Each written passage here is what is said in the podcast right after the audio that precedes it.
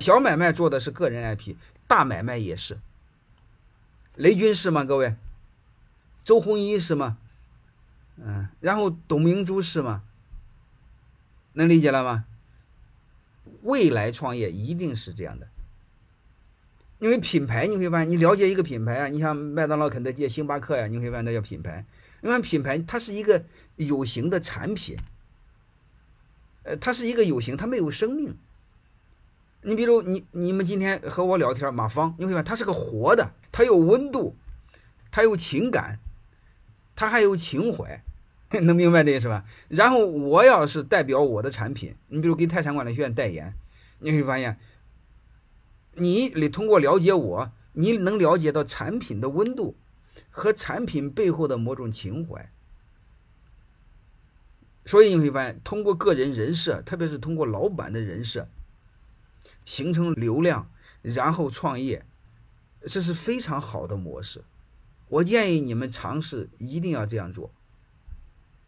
不要怕困难，你即便再困难，你现在做也比你五年之后做容易，更比你十年之后做容易。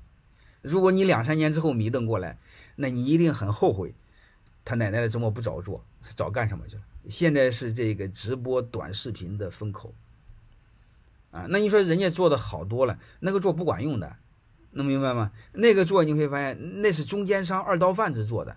你比如我们以前是所谓的电商啊、直播呀、微商啊，你看老是干掉中间商，没有中间商拿差价。你会发现，如果你的产品让那那些那个那些网红给你带货，他比那个中间商拿的更猛，能明白这意思了吗？所以你看，他干掉了中间商，但是他比中间商更流氓。所以你要知道，你找第三方的中间商，就第三方的网红带货是不可以的。你除了赚个吆喝，你什么都弄不好。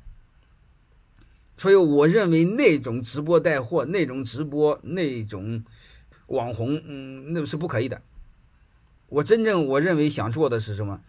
老板或者你公司的产品经理，就像微信的张小龙似的，自己干，嗯，不用别人。那么产品就是我的儿子，我吆喝我的儿子，谁也不信呢，对吧？你说我吆喝别人的儿子，他又不是我的种，那么谁信呢？那行不行呢？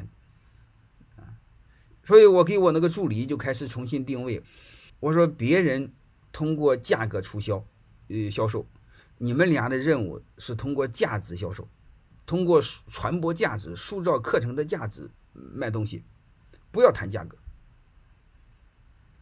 嗯，别人所谓的靠促销了，靠什么价格了，靠紧缺了，靠忽悠了，我们不，我们要重新定位。所以我们对商业上一定要去思考。我建议你们尝试这么做，因为未来就这么个机会，你你不做怎么办呢？欢迎大家的收听，可以联系小助理加入马老师学习交流群：幺五六五零二二二零九零。